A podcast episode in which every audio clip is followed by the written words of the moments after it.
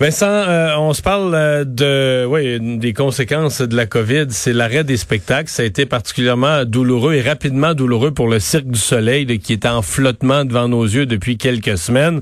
Euh, et là, le, ministre Fitzgibbon a confirmé l'aide l'aide de Québec. Oui, et cette aide prend forme avec un prêt à fait de 200 millions de dollars américains confirmé par ça fait à peu près 280 millions de dollars canadiens là, au Cirque du Soleil pour sa relance. on se souviens qu'entre autres le Journal de Montréal avait rapporté tout ça euh, dimanche et ça vient d'être confirmé par le ministre d'économie Pierre Fitzgibbon. Alors on parle d'un accord de principe intervenu entre les actionnaires du cirque et Investissement Québec sur les modalités de la transaction. Et là, je vais essayer de vous rendre ça le plus simple possible. parce, que la première chose qu'il faut s'enlever, c'est il y a pas l'entente n'inclut pas de nouveaux joueurs ou de nouveaux acheteurs. C'est avec les les gens qui sont des, les trois groupes déjà en place. Exact. Et ça n'a pas pour objectif de euh, financer euh, ces, ces, ces gens-là. L'objectif étant vraiment de financer le la relance du cirque. Alors c'est 2 200 millions d'argent pour relancer le cirque alors que tout est arrêté.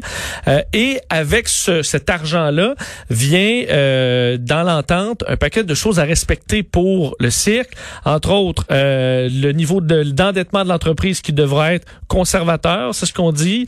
Centre décisionnel du cirque qui devra rester dans la province, les dirigeants qui seront québécois, les brevets intellectuels de l'entreprise qui seront conservés au Québec, et on pourra racheter euh, une partie des actions. C'est la clause un peu plus compliquée là, qui a mêlé les journalistes. Il a fallu que le ministre Fitzgibbon l'explique.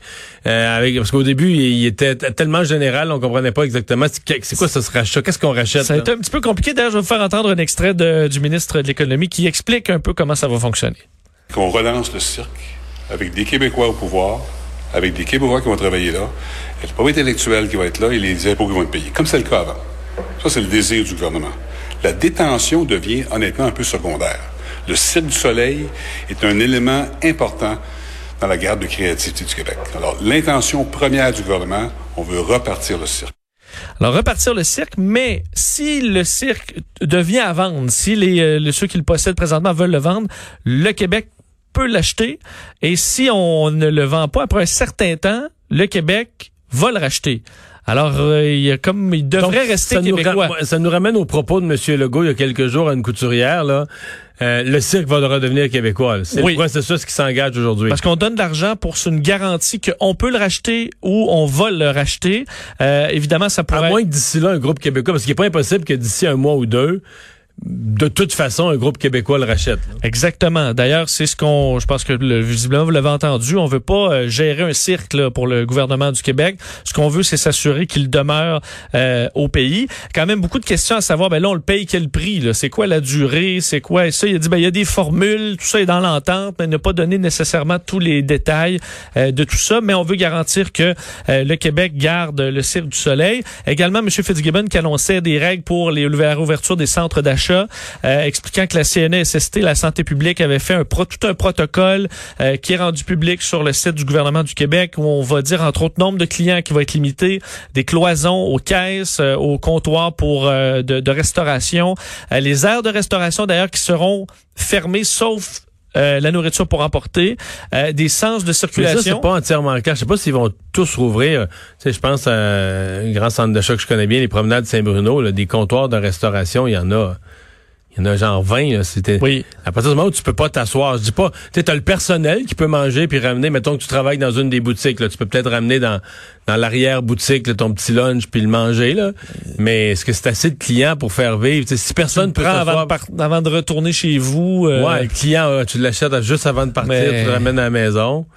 Mais c'est pas des affaires qui restent bons si longtemps. Euh, je pense que euh, il doit y avoir une déception là, chez les restaurateurs. Ben, euh, d'après moi, il y a, pas Peut-être quelques-uns vont rester ouverts, mais d'après moi, il n'y a pas d'affaires d'or à faire là, là, Sens de circulation, donc vous devriez voir des, des, des, flèches au sol, des agents de sécurité aussi pour s'assurer que tout le monde respecte les règles. Euh, Monsieur Fitzgibbon qui annonçait aussi fait un suivi sur la situation des commerces et de la restauration qui représente 13% du PIB du Québec. entre autres, qu'il avait été très déçu de voir que des locataires là, commerciaux euh, euh, recevaient des avis d'éviction en raison de retard de paiement. Trouve ça inacceptable. On veut suspendre ces évictions euh, le temps de la crise. Ben moi, c'est ce que me disait ce matin M. Fortin du Conseil canadien du commerce de détail. Là. Par exemple, les, géants des centres d'achat, les grosses entreprises qui, qui gèrent des centres commerciaux. à quelques exceptions près, la norme, là, c'est qu'aucun s'est prévalu du programme fédéral. Programme fédéral où on allait chercher de l'argent d'Ottawa pour payer une partie du loyer. Mais il faudrait que le, fallait que le propriétaire renonce à 25% il fallait que le propriétaire accepte 75% du loyer. Il fallait quand même que le locataire paye 25% de son loyer. Mais tu sais, ça faisait une combinaison entre un paye 25, l'autre renonce à 25, puis le fédéral paye l'autre 50. Tout le monde, euh, il donne un peu. Là. Tout le monde y donnait un petit peu. Mais il semble que dans le cas des centres commerciaux, là, c'est zéro. Là, zéro une barre. Les entreprises, ce qu'elles ont, c'est la facture pour le mois de mars, la facture pour le mois d'avril, la facture pour le mois de mai, des lettres d'avocats. C'est la guerre des propriétaires de centres d'achat à leurs petits commerçants pour payer. Mais est-ce qu'on se tire pas dans le pied? Parce ben qu'à un moment donné, un commerçant, tu dis, hey, les centres d'achat. Ouais, mais euh, ça, les nouvelles, tu les as faites ici toi-même. Reitmans, Stokes, euh.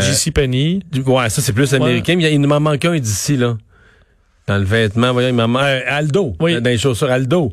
Mais ça, là, Aldo, Stokes, puis euh, Redmond, c'est quasiment euh, quasiment trois portes dans tous les centres commerciaux, c'est quasiment trois vitrines là qui. Parce que l'entente, je veux dire, quelqu'un qui achète un loyer commercial dans un centre d'achat qui paie souvent très cher, euh, il paie pour l'affluence que le centre d'achat lui amène. Puis là, je veux dire, tu payes pour cette valeur-là que le centre d'achat ne peut plus lui-même t'offrir. Il est fermé là. Puis je veux dire, dans le futur, je veux dire, c'est c'est pas comme si c'était la folie des centres d'achat euh, de nos jours. Euh, donc euh, J'aurais été beaucoup plus flexible, selon moi, avec mes locataires. Là, ouais, à ce parce, que, parce que l'autre affaire, c'est que si les centres commerciaux, tu sais, un centre commercial là, où il y a beaucoup de cartons dans les vitrines, là, mettons que t'as as un quart des magasins ou un cinquième des magasins vides, ça tue vite l'atmosphère. là. Tu sais que ça a l'air d'un gros centre d'achat de la mort, là, plate, là, puis ça tue, ça brise vite l'atmosphère de, plaisir d'aller magasiner que certains ont, euh, effectivement disparaît assez vite. Alors, euh, d'ailleurs, euh, Monsieur Fitzgibbon le disait, il invitait les propriétaires à s'inscrire au programme fédéral d'aide qui est bon, qui doit être utilisé selon lui. Post Canada, des records. Oui, écoute un mot sur Post Canada parce que euh, le, euh, on croule, écoute, on croule sous les colis là. Euh, les images sont, c'est ben, triste, c'est humoristique de voir tant d'incompétence. En même temps, c'est triste parce que tu dis, moi, moi, ma fille, elle attend deux trois affaires, que ça. puis elle dit bah mon colis doit être là-dedans. Là. Là, tu dis, bon, ben, on va oublier, on va mettre... Oui, ben moi, quand je vois un camion passer, je fais, hey, mon, mes colis, mes colis! mais, euh, tu m'as vu que c'est là-dessus, là. Plusieurs semblent être à Mississauga. Hein. Certains disaient, c'est là que les colis vont se cacher pour mourir. Parce mais, mais juste au centre ici à Montréal, il y a 250 à 275 camions qui peuvent pas être vidés parce que l'entrepôt est trop plein. L'entrepôt qui est tellement plein que là, c'est rendu que le syndicat des employés dit qu'ils ont peur. C'est rendu dangereux de se promener entre ces montagnes de colis qui te tombent sur la tête. Euh, c'est difficile. Tu as tout à fait raison. D'ailleurs, tu penses pas qu'ils devraient les, les livrer? Oui, ben. ben tu vas peut-être dire, euh, je connais rien là-dedans, mais Oui, mais. Je lance une suggestion. Oui, mais avec, entre autres, la distanciation physique dans les entrepôts, ça semble plus difficile d'aller à plein régime, là. Euh, pour faire le, le, le, traitement de il me semble que tous les centres privés, là, ils ont embauché plus de monde, ils ont fait plus d'heures, ils ont loué des camions. Et... Non? Ben, ce qui en reçoivent beaucoup, là, on dit, c'est euh, la semaine dernière, 2,1 millions de colis euh, qui ont été acheminés uniquement mardi le 19 mai. C'était le record absolu Jour en de une seule journée. Pour vrai, tu vois, tous tes cadeaux qui s'est... Mais c'était tous des cadeaux pour moi. Ben il n'y en a pas un qui m'a été livré. Je te demandais, tu pensais avoir été oublié, hein? Ben ça va rentrer, là, en juillet, ou tu vas avoir... Ah, je euh, désespère pas. Ben oui, tu vas avoir ton nouveau, euh, ta nouvelle poêle à frire et tout ah.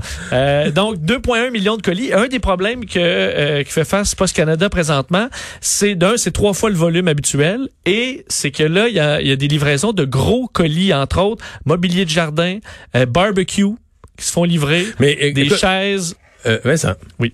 Bon. Maintenant, moi, j'ouvre un restaurant. OK? Oui.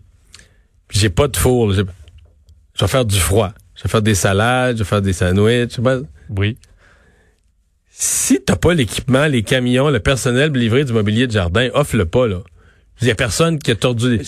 Je comprends. Moi, je me suis commandé un barbecue, c'est pas arrivé par Post Canada, là, puis je l'ai reçu. Euh... Dans des délais raisonnables. Je l'ai reçu.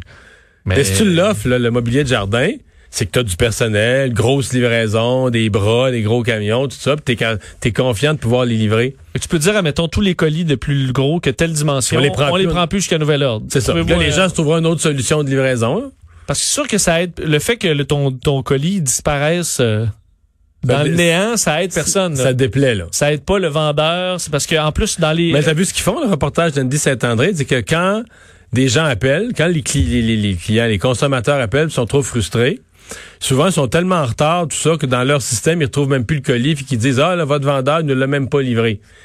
C'est même pas arrivé dans notre système. Ce qui est faux. Fait que là, ils mettent la merde entre le consommateur et le vendeur. Les deux étant d'une certaine façon leurs clients. Là. Ben, et aussi, moi, je connais beaucoup de gens qui ont, par exemple, se sont commandés quelque chose qui est jamais arrivé. Donc là, on fait euh, une plainte. Fait que là, la personne, le, commerçant renvoie une deuxième fois en s'excusant. Puis là, finalement, les deux choses entrent. Puis la personne, il le garde là, en raison de l'immense délai. Mais pour le commerçant, euh, lui, ça lui a coûté le double. Envoyer tout ça. Donc, c'est une situation euh, difficile. On demande aux gens d'être patients. Oui, euh, patient, patient. Mon kit de coiffure, il est là-dedans probablement. Oui, ben. avec les ciseaux, avec les petites dents, tout ça. Là. Ma blonde les a refaites hier soir avec euh, des ciseaux à bricoler là, pour un enfant de 4 ans. Oui, je sais. Eh oui. Je sais. Je sais qu'il y a beaucoup de gens qui ont des masques, évidemment, qui se sont perdus aussi. Moi, j'ai fini à C'est vrai qu'il doit en avoir des masques là-dedans. Ah, là-dedans, quand ça va se mettre à débloquer. J'en ai neuf, là, quelque part euh, dans le néant. J'en ai reçu d'autres entre-temps, là. Mais... Non, mais c'est parce que si en as reçu d'autres, c'est qu'il y a des compagnies de livraison qui livrent, là. Ben oui, écoute, euh, il y a des. En fait, je me suis commandé du, des, des vêtements la semaine dernière, le dimanche. Le mardi, c'est arrivé. Mais pas par Post Canada. Non. Ou même un accessoire de téléphone cellulaire. Pourtant, d'habitude, quand c'est le gouvernement, c'est plus efficace, non? Ben là, euh... parce qu'il y a des partis politiques qui disent qu'il faudrait tout nationaliser. Là, quand c'est privé, ça marche pas, puis tout ça. Puis le Post Canada, ça devrait marcher. Je sais pas quoi dire, mais attendez-vous, euh, disons Commandez-vous pas des trucs d'été, là? ouais. Pensez des au râteau. Des mitaines. Des mitaines, du linge d'hiver. Fleurs à feuilles. Vous aurez le temps de les recevoir. Parce que, non, c'est ça. Trop de clients. Mais, euh, trop, de, trop, de, clients, c'est mauvais. Mais les campings vont euh, pas euh, devraient réouvrir. Oui, euh, donc demain ça va être ce qu'ils ce appellent dans leur plan de déconfinement le récréatif deuxième volet, c'est ça? Effectivement, puisque on enfin on a appris on comprend que ça c'est c'était pas prévu là que les, il y a un courriel qui s'est perdu là. Effectivement des messages qui sont tombés du côté de nos collègues du devoir avec une conversation où on se préparait pour la pour pour, pour la sortie parce qu'on se disait ça va ça, ça, va s'ébruiter. Alors, euh, ça a coulé, bref. Mais demain, Caroline Prou va tenir une conférence de presse euh, au sujet de la réouverture des campings à 15h30. Euh, ça a d'ailleurs été euh, confirmé là, par une source de nos collègues du journal. Alors, euh, propriétaires de terrains de camping, on sait, sont très impatients de cette réouverture. Est-ce qu'il y aura d'autres détails de d'autres activités? On sait que dans... Hmm. On prévoit... Ben, on disait camping, peut-être chalet, chalet pour pourvoirie, des cellules familiales. on disait chalet là, pour une seule cellule familiale, ça pourrait rouvrir. On aura les détails demain c'est très attendu. On va s'arrêter, on revient dans un instant.